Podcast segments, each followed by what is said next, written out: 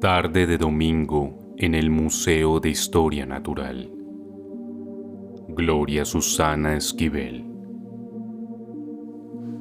Vi elefantes marinos meditando, suspendidos sobre el vidrio como monjas místicas. Contemplé sus vientres como si de ellos se descolgara el cielo. Vi mariposas convirtiéndose en orejas libaban partículas tóxicas.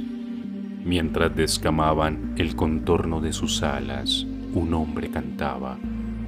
Las mariposas son peligrosas, no te confundas con su belleza. Vi al sol morir por dentro. En esa explosión fui supernova extinta. Descreí ser 14% polvo de estrellas. Una anémona se extendió sobre las cabezas. Sus tentáculos, los noodles que comimos en un restaurante Thai cerca del museo. El cielo, querido Frank, seguía despejado.